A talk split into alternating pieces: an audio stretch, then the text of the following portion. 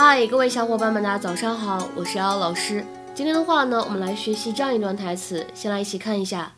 I'm just saying that we sometimes we like to do stuff that costs a little more. Oh, and you feel like we hold you back. I'm just saying that we sometimes we like to do stuff that costs a little more. Oh, and you feel like we hold you back. Yeah. I'm just saying that we sometimes we like to do stuff that costs a little more. Oh, and you feel like we hold you back. 我只是想说，有的时候我们也想安排一些稍微花销大一点的活动，哦，然后你们觉得我们拖你们后腿了呗？I'm just saying that we sometimes we like to do stuff that costs a little more. Oh, and you feel like we hold you back. 在这段台词当中呢，我们注意一下，just saying 当中呢可以做一个不完全失去爆破，just saying，just saying。like to 当中呢可以做一个完全失去爆破，like to。like to.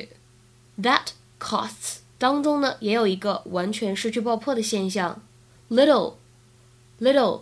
如果大家练美音的话呢，注意在这里可以浊化一下，末尾位置的 hold you 可以做一个音的同化，可以读出类似指的感觉，hold you back，hold you back。Great. It's work. Can I? Look, I don't know what to say. I'm I'm sorry that we make more money than you, but we're not going to feel guilty about it. We work really hard for it. And we don't work hard? Yeah. Hi, it's Monica. I just got a page. I'm just saying that we sometimes we like to do stuff that costs a little more. Oh, and you feel like we hold you back. Yes. no. Leon, Leon, wait, wait. Shh, guys. Wait, I don't understand. Those steaks were just a gift from the meat vendor. That was not a kickback. Right? I mean, come on, I'll just replace them and we can forget the whole thing. What corporate policy? No. Yeah. Okay.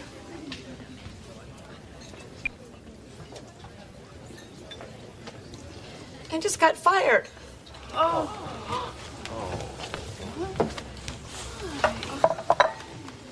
Here's your check. That'll be 412. Let me get that. You got five bucks. 那么在英文当中，hold somebody or something back 什么意思呢？这个动词短语它的意思其实比较多，我们今天重点讲几个。第一个可以用来表示阻止某个人或者某物前进。 to prevent somebody or something from moving forward or crossing something. 比如说第一个，The dam was not strong enough to hold back the floodwaters。这个大坝不够结实，阻挡不住洪水。The dam was not strong enough to hold back the floodwaters。那么再比如说，Please hold back your dog。请拉住你的狗，请牵住你的狗。Please hold back your dog。第二层含义，我们说可以用来表示阻止某个人或者某个事物的进展，to prevent the progress or development of somebody or something。下面呢来看几个例子。第一个，I wanted to tell him the truth, but something held me back。我想告诉他事情的真相，但是有些原因呢阻止了我。I wanted to tell him the truth, but something held me back。再比如说第二个例子，Your fears are really holding you back in life。在你的生活里，你的恐惧阻碍了你前进。Your fears are really holding you back in life。 第三层含义，我们说可以用来指隐瞒信息，to not tell somebody something they want or need to know。比如说，看这个例子，我觉得他在隐瞒些什么，我肯定他知道的远比他承认的多。I think he's holding something back. I'm sure he knows more than he admits. I think he's holding something back. I'm sure he knows more than he admits. 第四层意思可以用来表示克制或者压抑情绪。 to stop yourself from expressing how you really feel。比如说，She just managed to hold back her anger。她刚刚成功的压抑住了自己的一腔怒火。She just managed to hold back her anger。再比如说，看第二个例子，He held back his tears。He held back his tears。他忍住了自己的眼泪，或者说他忍住了没有流泪。